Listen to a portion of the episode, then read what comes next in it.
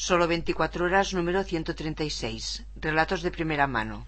Podcast distribuido bajo licencia Creative Commons, atribución no comercial, compartir igual 3.0 España. La hermanita. Nena me ha dicho que Nuria no ha ido a trabajar hoy. Nuria está separada y vive con su hijo de cinco años que está resfriado.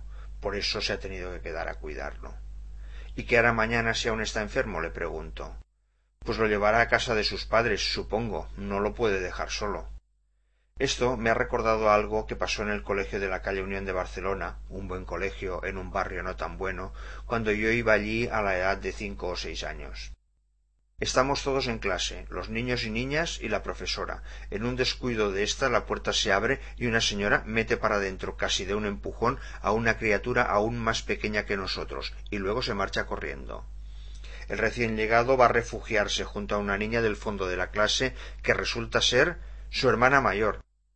Siempre me había preguntado qué impulsó a aquella mujer a dejar, aunque solo fuera por un rato, al crío de aquella manera tan poco afortunada. Quizá la respuesta es más sencilla de lo que imaginaba. Aquella mujer tenía que ir a trabajar y no había nadie que pudiera cuidar a su hijo pequeño, a no ser su hermanita de cinco años, que estaba en el colegio.